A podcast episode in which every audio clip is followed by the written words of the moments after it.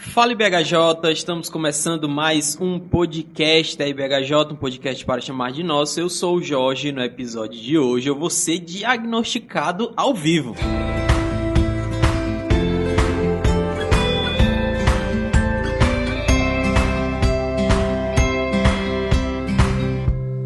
Hoje nós iremos falar sobre saúde mental. A gente aproveitar e vai aproveitar que a gente está no setembro amarelo, então uma data importante. A gente vai voltar a falar sobre esse assunto que a gente já é, tivemos alguns episódios, né? A gente falou sobre ansiedade, enfim, algumas tristeza também. Então a gente vai lidar aí com esse tema que é um tema bem interessante. Mas antes a gente vai para os nossos recadinhos.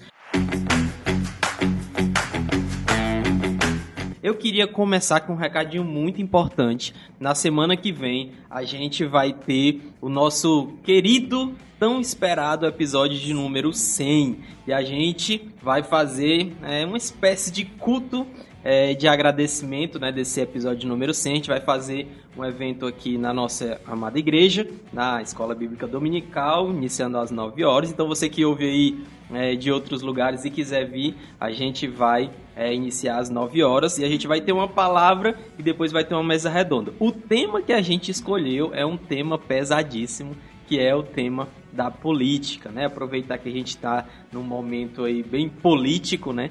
E a gente vai discutir sobre esse assunto. Então já peço que os irmãos orem aí pela gente por esse momento, né? Que seja mais um momento é, é, para abençoar nossa comunidade, as pessoas que nos ouvem e também o nosso podcast, né? Uma marca impressionante, 100 episódios em pouco tempo. Para chegar em 100 episódios, pessoas normalmente duram, demoram bem mais. E a gente chegou é, relativamente rápido e a gente é muito grato a Deus por isso, tá bom? O segundo recadinho é que a gente está nas redes sociais, né? Tanto no Instagram como no Telegram. A gente sempre gosta de pontuar. Se você é, é, viu lá alguma postagem no Instagram, curta, compartilhe, comente é, porque isso acaba ajudando o nosso episódio a chegar, nosso podcast a chegar mais, a mais pessoas. A gente também está no Telegram, sempre comentando ali sobre os episódios. Né? Acho que nesses próximos episódios aí a gente vai comentar um pouquinho mais. Política é um assunto sempre muito debatido. E esse também de saúde mental é um episódio que sempre atrai muitas perguntas, né? E aí a gente tem esse, esse canal no Telegram comentando lá sobre os episódios. O nosso último recado é que a gente também tem um link na Amazon. Como a gente tem pontuado bastante, a gente precisa de alguns equipamentos. Graças a Deus a gente já conseguiu alguns. Hoje a gente está gravando, por exemplo, na nossa na sala aqui da igreja, né? Na sala que agora está climatizada, um ambiente bem mais agradável e com microfones, né? Então você vai perceber aí que o áudio vai ser bem melhor, tá bom? Então, se você quer nos ajudar, compre pelo nosso link na Amazon você entra no link, sempre lembrando, entre no link, coloque as coisas no carrinho e somente depois efetua a compra. Não é, coloque as coisas no carrinho depois entrar no link, tá bom? Isso não vai dar certo. Então você precisa entrar logo e só depois colocar as coisas no carrinho e fazer a sua compra. Essa tem sido a nossa principal renda com relação ao nosso podcast. Já deu para a gente comprar algumas coisas, né? Mas outras coisas são mais caras e a gente precisa de mais envolvimento é, de vocês, tá bom? Então vamos lá para o nosso episódio.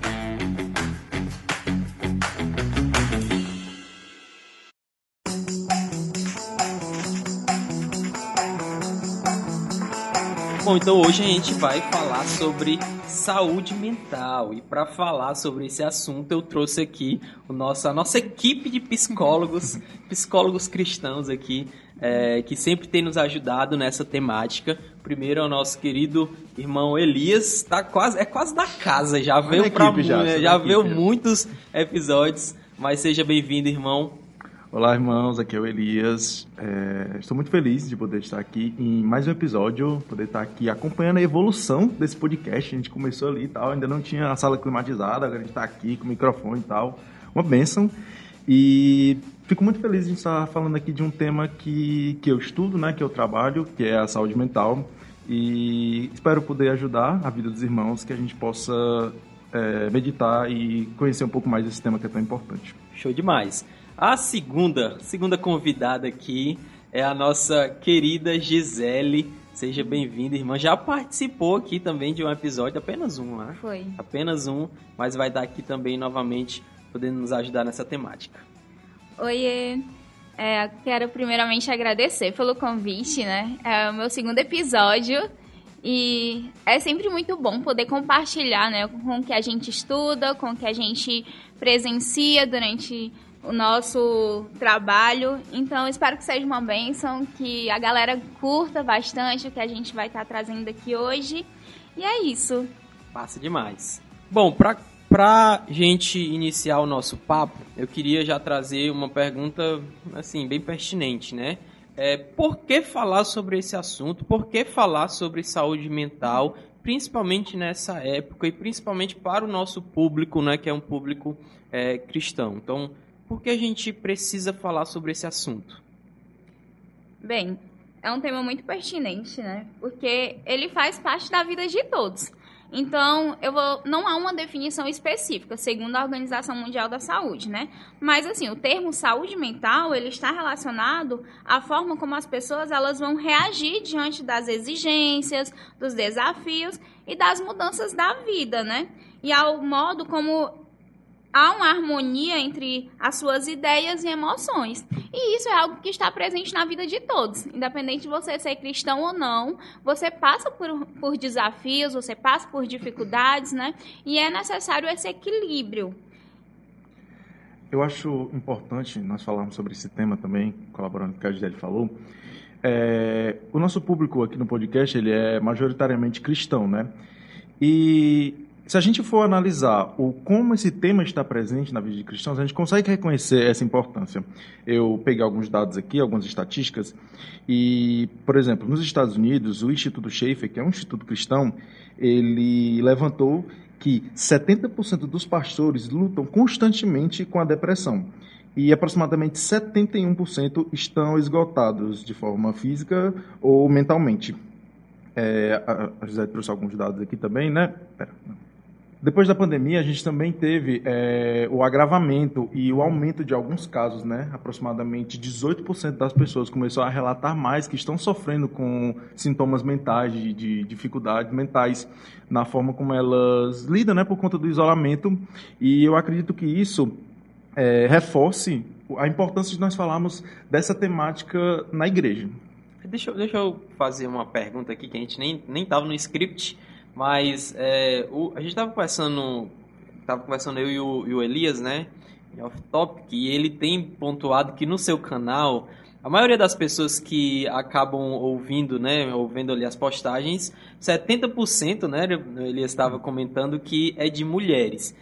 Quando a gente lida com isso na igreja, isso também é comum? É, obviamente que no perfil do, do Elias vai abranger mais pessoas e não crentes também, mas quando a gente olha para a igreja, a gente vê também uma disparidade dessa forma, 70 a 30, e por que, é, assim, na tua, nas tuas pesquisas, né? É, por que isso é tão evidente? Assim, as mulheres elas acabam se expondo mais, acabam procurando mais ajuda do que homens. Eu acho que tem uma questão cultural aí, pelo menos nessa, desse levantamento que, que tem lá no meu perfil profissional, eu acredito que tem uma questão cultural de, das mulheres conseguirem ou, ou se importarem mais com esses assuntos.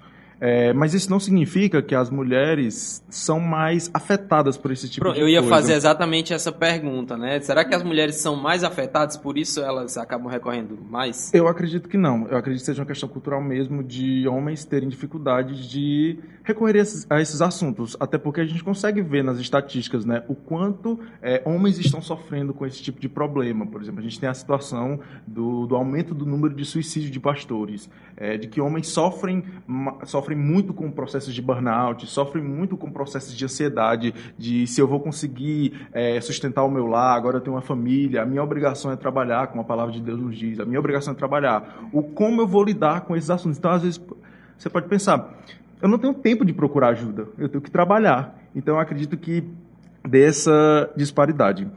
E dentro da igreja, eu, eu acredito que a gente tem uma visão um pouco reduzida de como esses assuntos eles nos atingem.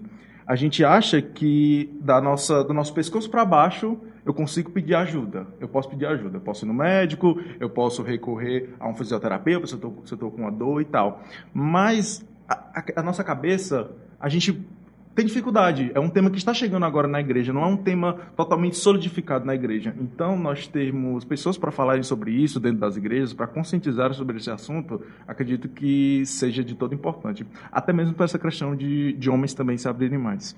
É, com relação a essa dispara, disparidade entre homens e mulheres, né, de buscarem ajuda, eu acredito que tem muita relação também com a própria forma que é ensinada a masculinidade, né? Então é, é muito ensinado aos homens que eles não podem muitas vezes pedir ajuda ou porque isso é visto como um sinal de fraqueza ou até mesmo falar sobre as suas emoções. Então, quando um homem ele é, eu acredito que seja muito mais difícil para um cara chegar para outro e falar que as coisas estão ruins, falar sobre suas emoções, porque ele é ensinado que ele precisa ser forte e que ele não deve se abater por as, pelas dificuldades né, da vida, muitas vezes. E as mulheres, elas acabam é, encontrando um espaço maior para ter abertura de fala, é, para falarem sobre suas emoções, porque elas são ensinadas que podem falar. E isso muitas vezes acarreta em problemas muito mais graves, né? Porque quando chega ao ponto do cara pedir ajuda, é porque já está no nível de esgotamento que ele não suporta mais.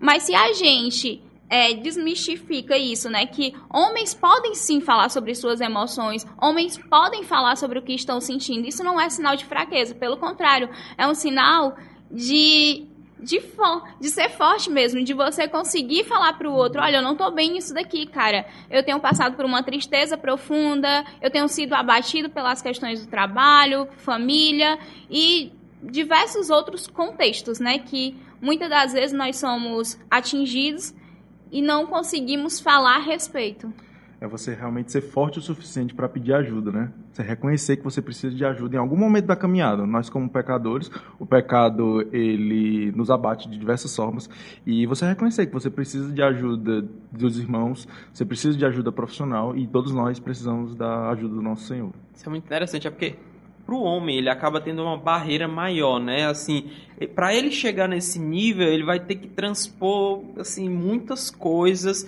Ele vai ter que nesse processo também ele acaba sendo visto de uma forma que assim não é a forma que talvez ele precise nesse momento, né? Então é, é uma barreira muito grande. No caso da mulher já é, como se já fosse esperado dela isso, né? Então para ela acaba sendo um pouco mais fácil. Então é, é, um, é, uma situação que eu acho difícil, como a Gisele colocou, né? Talvez aqui também porque a gente entende masculinidade de uma forma como o mundo entende, né? Não como a, as escrituras falam, e a gente já, já, já falamos aqui né, sobre masculinidade, a gente pretende também pontuar outras coisas, mas ir para as escrituras e ver como muitos homens de Deus foram é, enfim, sinceros, né, com as suas dores, com as suas dificuldades, procurando ajuda. O próprio Senhor Jesus, né, no momento lá mais duro da sua vida, ele chama três para estar com ele e está orando ali naquele momento. Então, é, enfim, a gente olha para as escrituras, a gente vê isso acontecendo bastante, mas hoje acaba sendo ainda alguma barreira. Eu acho que melhorou bastante.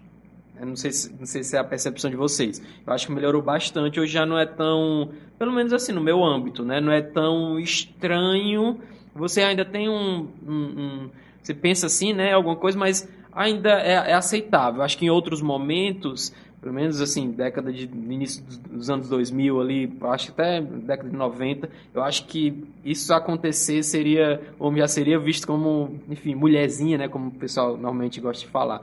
Mas, enfim, ainda eu acho que é um processo. É, beleza, né? Eu acho que deu para a gente entender porque falar sobre esse assunto é um assunto muito presente, né? Embora a gente, como a gente falou, muitas pessoas não falam, não, não abrem, mas assim, todo mundo sofre, né?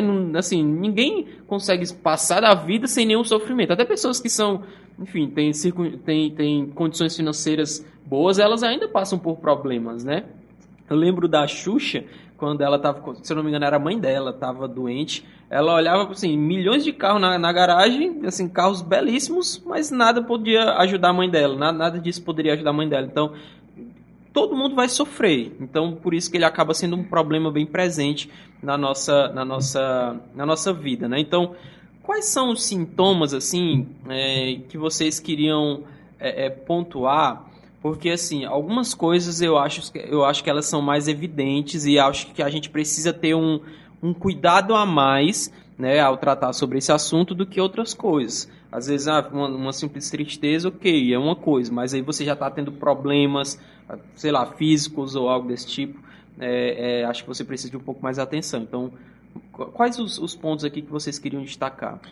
É, eu acho que essa é uma das nossas principais dificuldades na psicologia assim, em geral. Até porque doenças físicas têm sintomas muito marcantes e externamente elas aparecem mais. Por exemplo, se eu estou gripado, eu vou ter aqueles sintomas clássicos. Vou estar tossindo, vou estar uhum. com coriza. Mas uma pessoa com depressão, uma pessoa com ansiedade, não necessariamente os sintomas vão aparecer de forma tão visível. Então, no nosso principal manual, que é o DSM, né, que é o Manual de Diagnóstico Estatístico de Transtornos Mentais, ele vai apontar a importância de reconhecer a frequência e a intensidade daqueles sintomas. De uma forma geral, esse manual ele pontua sempre que tem que atrapalhar significativamente a vida da pessoa. Então, é, esses sintomas, geralmente a pessoa é a primeira a notar que tem algo errado. Geralmente, quando chega para a gente na clínica, a pessoa vai dizer, olha, chegou um momento que eu percebi que tinha algo errado. E aí, esses sintomas, eles podem ser mascarados ou não para pessoas é, ao redor. De forma geral, alterações físicas, emocionais e comportamentais. Por, como geralmente esses sintomas, como eu falei, atrapalham muito a vida da pessoa. Então, ela pode ter uma alteração emocional, acabar chorando demais. Ou, por exemplo, a pessoa que vinha muito para a igreja e agora simplesmente não consegue vir, faltam muitos cultos, entendeu? Então, ela pode se manifestar de diversas, de diversas formas. Sim, aproveitando o gancho né, do que o Elias e o Jorge falou né, sobre essa questão da ausência de saúde mental, ela afeta a todos. Isso é, é um ponto muito importante, porque Muitas vezes nós associamos saúde mental a um único fator, né? Muitas vezes é, é apenas o dinheiro, mas sabemos que isso não é, não é dessa forma. É, eu acho que a presença de saúde mental é um conjunto de fatores. Então, não adianta você ter muito dinheiro se você está num lar que é completamente, onde você é completamente infeliz, ou você está num trabalho que suga toda a sua energia e você desprende muito de todo o seu tempo para executar aquelas atividades.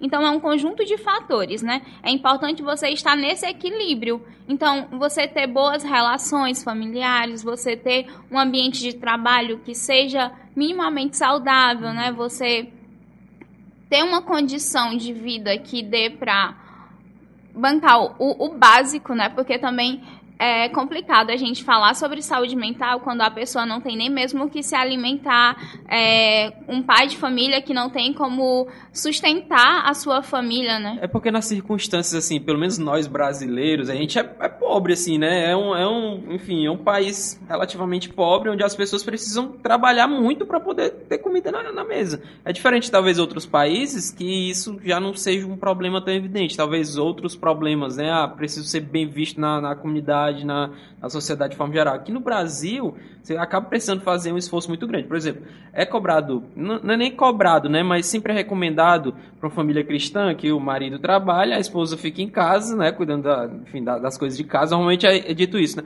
Assim, não não estou dizendo que é algo ruim ou, enfim, é errado. Eu acho que o, o, nas condições ideais seria isso, né? Mas, por exemplo, para que isso aconteça, é, nem todo trabalho vai dar conta de, de, de, de, enfim, sustentar a família, né? Então, aqui já, já começam os problemas, né? Aqui já começam as dificuldades. Então, assim, na nossa sociedade é, é um pouco problemático isso. E, e aí é um trabalho para vocês que são da área de resolver é, isso. E a gente americaniza muito essas, essas questões que a gente traz para cá, né? A questão, por exemplo, do, do marido trabalhar e a mulher sempre ficar em casa. Aqui, no, no Henrique Jorge, aqui na, na nossa periferia, é muito difícil isso. O pessoal só precisa trabalhar para uhum. sobreviver.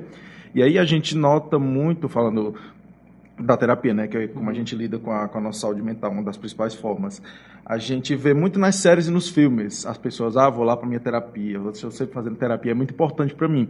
E a gente trabalha com isso, eu e a Gisele, a gente tem consciência de que isso ainda é, é uma área muito elitista. Sim. É muito difícil as pessoas terem dinheiro, a gente sabe que custa isso. dinheiro para isso, você está lá pagando toda semana ou a cada 15 dias. É difícil, a gente está falando aqui da importância, mas a gente reconhece a, a dificuldade. E isso leva as pessoas a buscarem a terapia, a buscarem uma consulta psiquiátrica, somente quando a situação já está desesperadora. Quando eu já estou tendo que, vou ter que abrir mão dessas outras coisas aqui que eu tenho para é, investir nisso.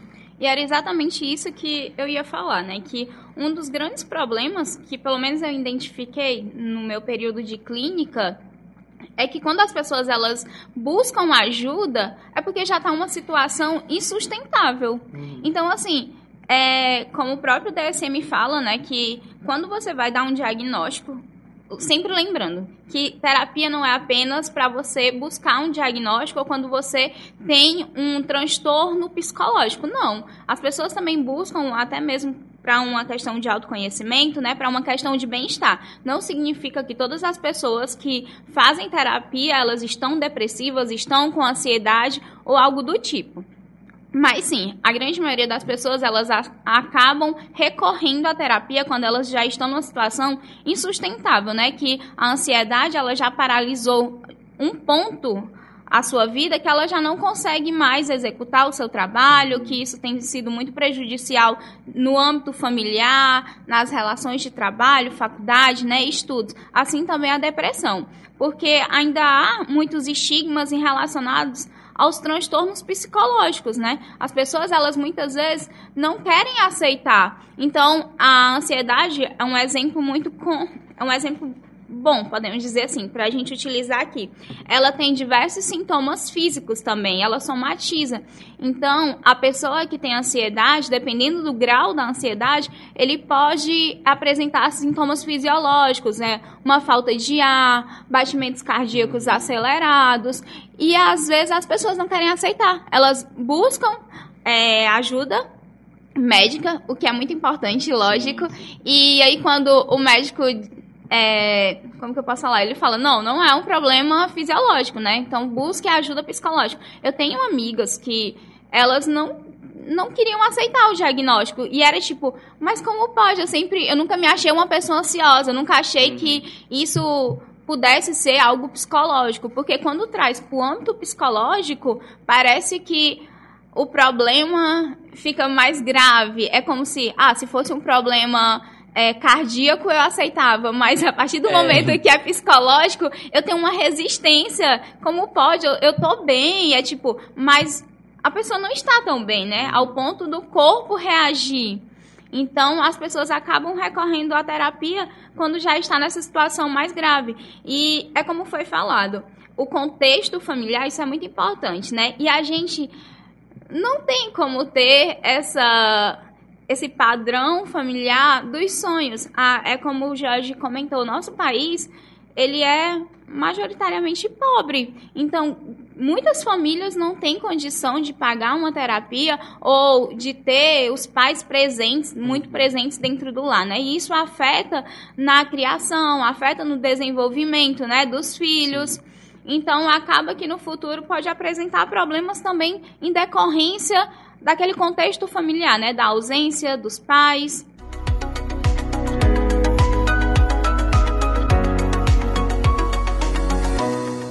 Eu, eu acho também, não sei, não sei se vocês, né, vão achar assim também. Em momentos decisivos da vida, né, eu acho que isso também acaba eu acho que a gente deve ter um pouco de atenção, né? Nesses momentos assim decisivos da, da vida, né? Por exemplo, vou casar agora, no final do ano talvez. Glória a Deus. Irmão. Glória a Deus. Se Deus quiser também vou me informar. Amém. Glória então, é assim, é um momento bem decisivo. Então, nesse momento, pelo menos para mim, brinquei que eu tava ia, ia ser diagnosticado aqui, mas é porque nesse momento você acaba tendo mais preocupações, mais coisas passam pela sua cabeça, né? Então, você acaba ficando um pouco mais é, é, cansado mentalmente. Então, eu acho que aqui a gente precisa de um pouco de cuidado, já um pouco de, cara, pode acontecer. Então, ah, já fica ali com o sono já é um pouco mais reduzido, você não consegue dormir tão facilmente. Então, algumas coisas acabam vindo, né? Então, não sei se vocês queriam comentar sobre esses momentos. É uma linha muito tênue. Obviamente, pessoas que passam por situações de estresse ou situações de, de emergência, por exemplo, tem um ramo dentro da psicologia, uma linha de estudo que trabalha só com emergências e desastres. Porque, obviamente, aquelas pessoas que estão ali estão expostas a situações de maior estresse.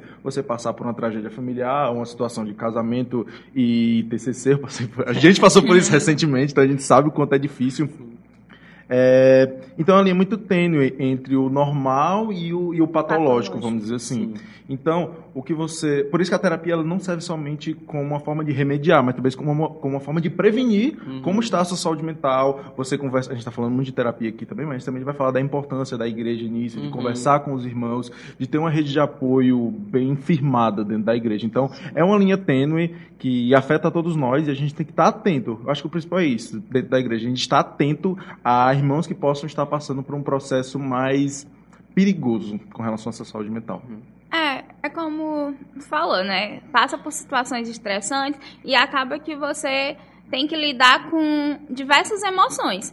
E a gente tem que aprender a entender que a tristeza, a raiva, elas, elas fazem parte das nossas emoções. Como já diria Que- divertidamente, né? Isso, como já diria divertidamente, assistam, inclusive.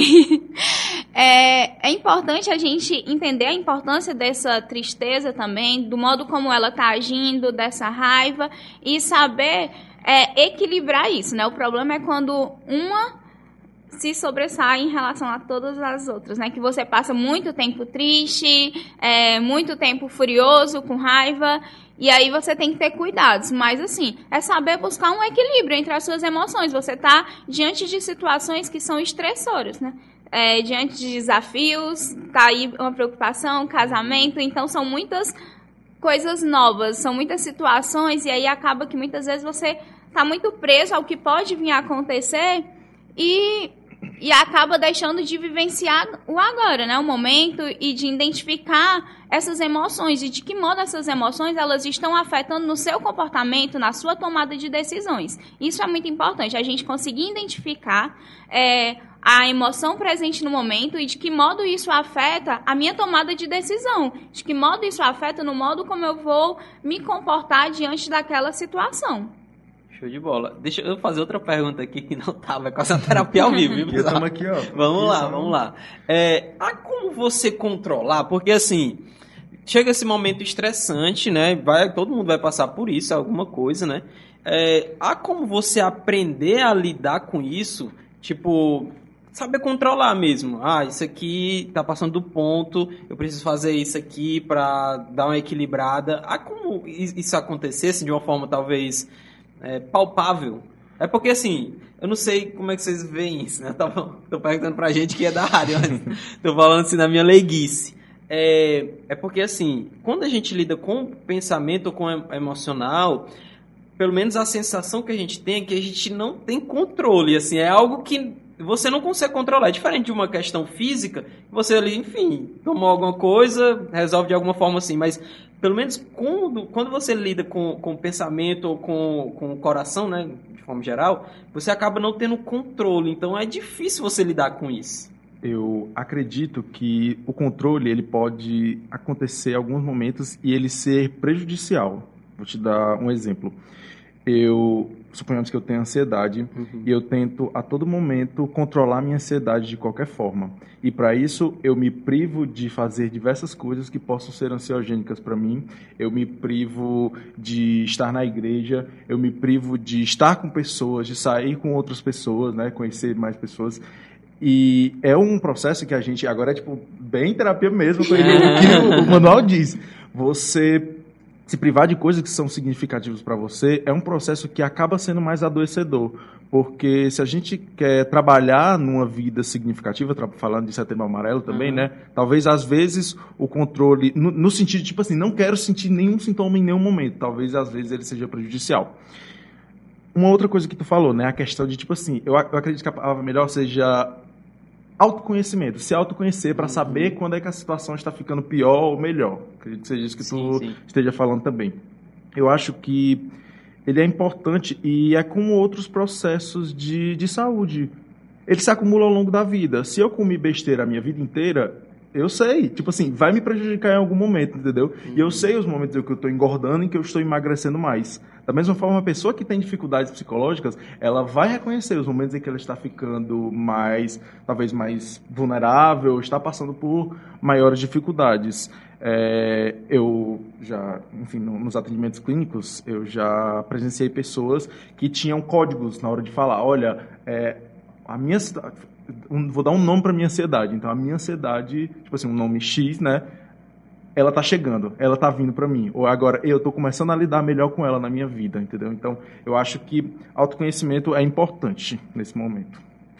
Trazendo para minha abordagem, sabemos que na psicologia temos abordagens e modos distintos, né, de ver algumas situações. E aí, essa relação entre pensamentos e emoções que tu trouxe é algo que a gente trabalha diretamente na terapia cognitivo-comportamental, que no caso é a minha abordagem. É, nós acreditamos que não há um controle sobre os pensamentos, mas você consegue identificar esses pensamentos, tipo, e ver de que modo esses pensamentos eles afetam diretamente nas suas emoções, porque acreditamos que pensamento, emoção e comportamentos estão é, relacionados, né, entrelaçados. Então, o modo como eu penso a respeito de mim, a respeito do outro e a minha visão de mundo, isso afeta diretamente no modo como eu sinto. E aí, isso afeta no meu comportamento. Então, se eu penso algo a meu respeito, né? Não sei, vamos aqui. É, se eu penso numa situação que eu estou lendo um texto e aí, naquele momento, na, na situação, vem os pensamentos que muitas das vezes a gente não consegue identificar. Porque a gente pouco para para prestar atenção sobre o que você está pensando. Mas você está pensando o tempo todo. E aí, naquele momento da leitura, eu não estou compreendendo o assunto e aí eu começo a pensar, cara, eu sou burra. Eu não consigo entender isso daqui. E aí isso me causa um, uma emoção. Me deixa o quê? Triste porque eu não estou conseguindo entender o conteúdo que era para eu falar aqui no podcast. Uhum. e aí, isso me traz um, um, comportamento, né? Que é, ah, já que eu não estou entendendo, eu não vou ler. Então, você acaba agindo de uma forma. Então, há uma relação, entendeu? Por isso a importância, assim, pelo menos na TCC, né, que é a minha abordagem, a gente trabalha muito em cima dos pensamentos. E esses pensamentos são construídos a partir do seu desenvolvimento durante a vida. Então, você tem que questionar esses pensamentos. E aí, nesse momento do, ah, eu sou burra. Tá, será que eu sou burra mesmo? Ou então eu posso tentar ler novamente, ou o conteúdo que não é tão fácil assim de ser entendido, eu posso procurar outras abordagens. E aí é nesse momento que eu acredito que há um controle sobre suas emoções. É o modo como você vai é, entender esses seus pensamentos, entendeu? É, você vai questioná-los para que você possa lidar melhor com a situação como a gente sempre fala nos atendimentos, espero que isso tenha feito sentido para você, já. É, espero que isso faça sentido para você. Fez muito sentido. Ou muito então... obrigado. Muito obrigado. Por mim, já encerrava aqui, ah. mas excelente.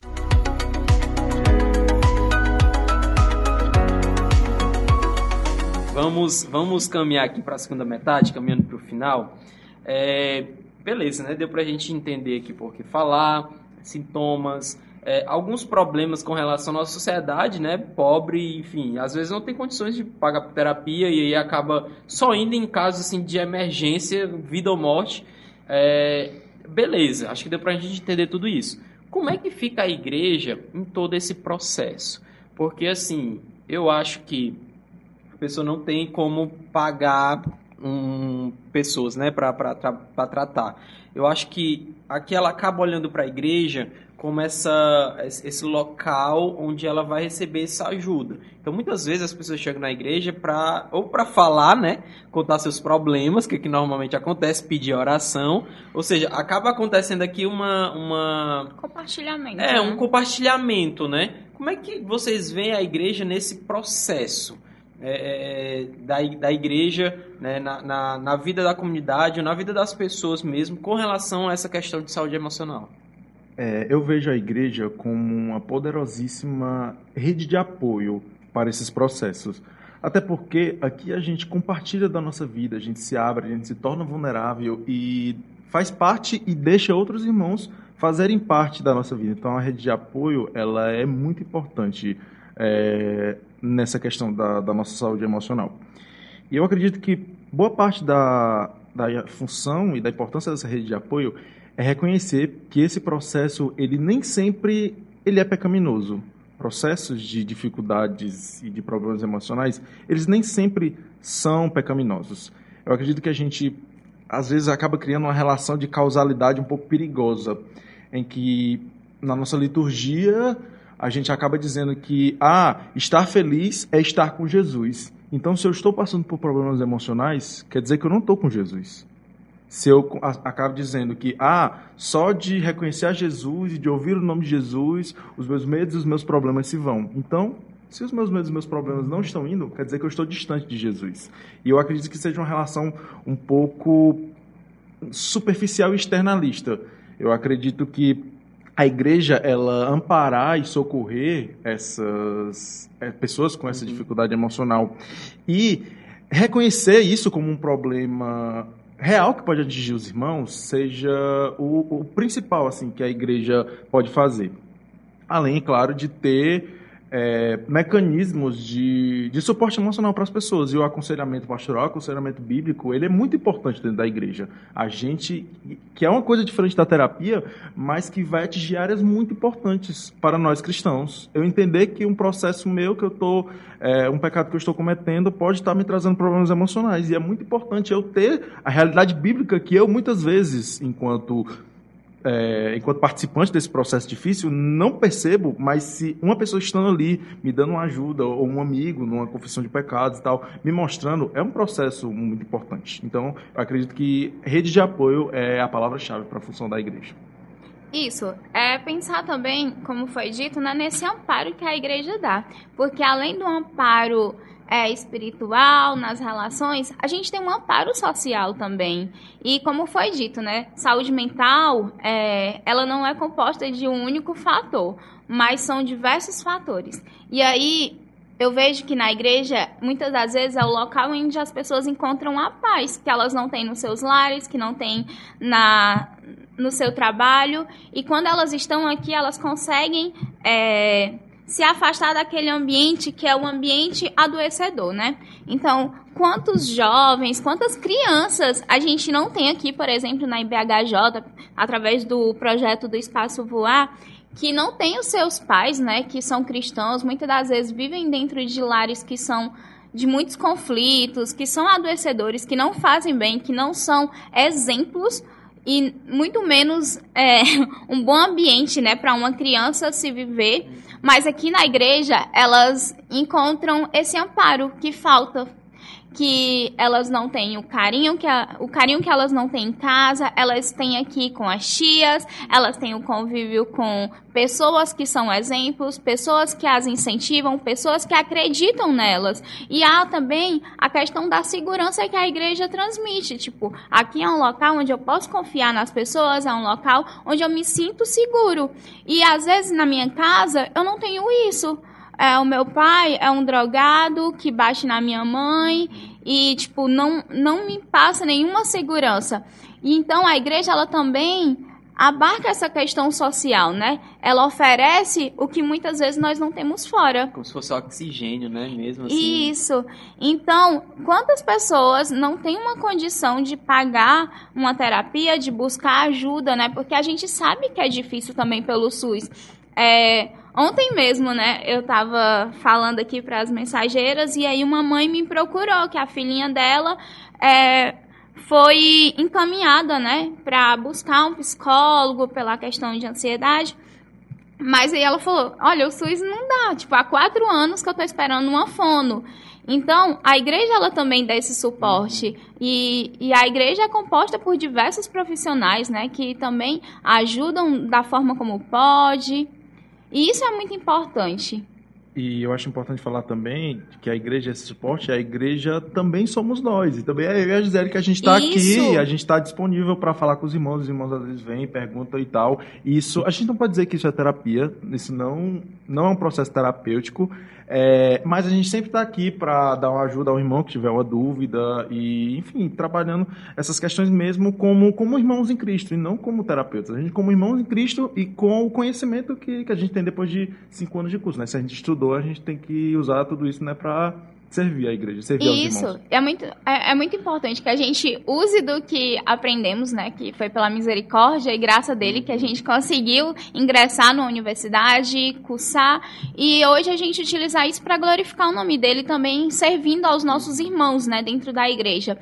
E uma coisa que eu ia falar era justamente que algumas vezes a gente pode ajudar é, dando informações a respeito de locais que atendem gratuitamente, que a, a, população ela não sabe, mas existem diversas clínicas escolas que prestam serviços gratuitos, né? E estão abertos à comunidade, porque ah, tem muitos pais, né, muitas crianças hoje em dia, por exemplo, com autismo, e que estão à espera do serviço pelo SUS. E há uma demora, uma fila gigantesca, mas você pode recorrer a essas clínicas e escolas, que pode ajudar, e também tem outros serviços que atendem gratuitamente. Show demais. E aí tem como a gente olhar para a igreja né, e ver a, sua importância na comunidade, na sociedade de forma geral. Né? Obviamente que, que a igreja acaba sendo uma bênção especial para a gente, né, que, é, enfim, fazemos parte dela, mas para a sociedade também. É um local que, que deve ser visto assim com, com, como um local de amparo. Né? Por mais que as pessoas não queiram Jesus, ainda assim a igreja acaba sendo esse. esse é, esse oxigênio mesmo assim na sociedade, né? A gente lembra outros tempos assim e a gente olha a história da igreja e vê como ela agiu na sociedade, mesmo sendo recebendo muita muita pancada, né? Ainda assim, ela amou essas pessoas e hoje a gente é, tem ela também como esse local de saúde mental mesmo, né? De poder nos ajudar também nessa área. Queria que a gente caminhasse para o final e, e aqui algumas dicas, né? Não tem como a gente abranger muita coisa e também os nossos irmãos aqui, eles trabalham na área, tá bom? Então já vamos fazer o merchan deles aqui para é, poder também ajudar vocês de uma forma especializada, tá bom? Mas daquilo que eles estudaram e trabalham, né? Então, é, que dicas assim vocês dariam para, é, enfim, para os crentes, né, de forma geral, é, coisas que, que podem ajudar eles nesse processo de, de saúde mental, também reconhecendo, né, que isso, você pode estar passando por um problema desse, né? Você pode estar sendo afetado por alguma coisa. Então, é bom que você procure ajuda e caminhe junto com a igreja. Eu acho que a primeira coisa que eu geralmente é, indico para as pessoas é começar logo com três pílulas. E essas pílulas não são medicamentos, é o que a gente vê nos livros que são o sono, exercício e boa alimentação. Antes mesmo de, de buscar terapia, antes mesmo de investir, se você está passando problemas emocionais, são três componentes import muito importantes para a vida de qualquer um. Qualquer uma dessas que estiver em falta vai fazer, vai trazer consequências muito prejudiciais é, para a sua vida. E com relação à saúde, como a Gisele falou, saúde mental, ele é um tema muito amplo. E na minha abordagem, a Gisele falou da abordagem dela na terapia cognitivo comportamental. Briga aqui, briga eu te, aqui. Eu é tenho outra. Briga, eu não sei se seus irmãos sabem. A gente já. A briga gente, de abordagem. A gente faz debates muito longos assim sobre as nossas abordagens. A abordagem que eu trabalho é a terapia de aceitação e compromisso. E fazendo um merchan já aqui da, da, da forma né, que, eu, que eu trabalho, a gente entende muito da importância de investir naquilo que é importante. A gente usa o termo também que é investir naquilo que é significativo para a vida da, da pessoa que está passando por aquele processo.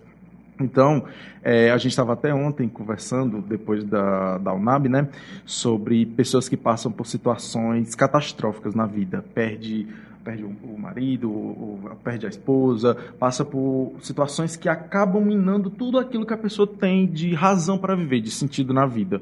E aí o, o Jonas já até perguntaram para mim, e aí, cara, uma situação dessa, o que que tu faz? Porque é uma situação que para a gente parece sem escapatória. Então, é importante nós trabalharmos no, naquele fio de, de esperança ainda que restou, de, de significância para a vida daquela pessoa. E a igreja vai fazer muito parte desse processo. Uma pessoa que não consegue, por exemplo, sair da cama para fazer nada, não consegue sair para congregar, é, a igreja participa do processo de reconhecer a, a esperança e o que faz a, a vida daquela pessoa ainda ser significativa e trabalhar nisso e dessa forma cultivar é, a saúde mental daquela pessoa. Acho que isso é uma dica é, importante. Reconhecer aquilo que é significativo para você e investir nisso. Mesmo Elias sendo de outra abordagem, concordo. concordo com tudo que ele falou. Mas é, é exatamente isso, sabe? Eu acho que é você, assim como existem preocupações, né? E existem formas de você prevenir problemas é, físicos. É, então, tem formas de você cuidar da sua saúde, o mesmo é com a sua saúde mental, sabe? Então, você tem que encontrar é, coisas que te façam bem, é, que sejam significativos na sua vida, né, que tem um real valor. E aí, cuidar da sua alimentação, isso é importante. Atividades físicas, pode parecer tudo é, bobeira, né? Que é ah, assuntos que estão na modinha agora, faça exercícios físicos, mas isso faz parte, gente, ajuda muito, principalmente pessoas que de vez em quando têm umas crises de ansiedade. A atividade física, ela é muito importante para ajudar nesse processo. Mas é, é muito importante, então, você conseguir, sabe, ter boas relações, você entender os seus limites também e buscar esse equilíbrio emocional, né? Que foi algo que a gente mencionou aqui, você entender que a alegria ela faz parte, assim como a tristeza, assim como a raiva, e você saber lidar com isso. Então, é não se deixar ser dominado, né, por essa tristeza, é saber o que que te ajuda quando você está triste. Que atividades eu costumava fazer que eu gosto, o que que eu gosto de fazer que me deixa bem, né? buscar é, estar com as pessoas que te fazem bem, isso também é muito importante. E deixando aqui, né, se você procura conteúdos para entender um pouco mais de saúde mental, você pode seguir o meu perfil profissional e o perfil profissional da Gisele, eliaslacerda.psi e Gisele Noronha. Ponto .psi. Ponto é isso aí, gente. E é muito importante também nós... É, isso é um, é um, primeiro contato, que é muito bom, até você ter contato com esses conteúdos, depois você pode acabar se identificando com, com temas que a gente vai falar lá. É importante também seguir pessoas que falam sobre, sobre aconselhamento bíblico, a importância da Bíblia para o nosso emocional, seguir páginas, enfim.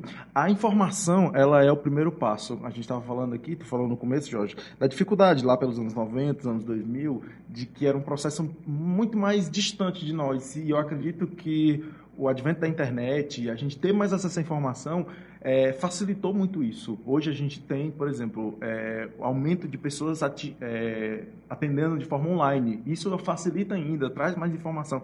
Então a gente ter mais acesso a isso. Eu acho que a desinformação no, nesse tema ela é o, o principal inimigo. Você problemas emocionais todos passam, mas você ser privado de, da, da, muleta que é a terapia, da, da muleta que é você ter um suporte emocional, eu acho que é o, é o pior. Show de bola. Eu acho que o, a última coisa, né? Se eu posso ajudar de alguma forma, tenho que me ajudar. No final a gente é, dá o diagnóstico é, do Jorginho. Mas é caminhar junto com a igreja, né? Estar tá próximo dela, eu acho que é um passo assim bem importante. Né? Principalmente você que é como a, como a Gisele falou bastante aqui, né? Tem uma família difícil, acaba passando muitas coisas em casa e, e, enfim, caminho com a igreja, que a igreja é um ambiente que, que acaba nos fazendo melhor, né? Assim, fazendo a gente suportar certas coisas do dia a dia, do próprio trabalho, né? Da próprio, das outras relações. Então, é, caminhar com a igreja, eu diria que para você, você, você deve, né? Você já tem essa, essa obrigação.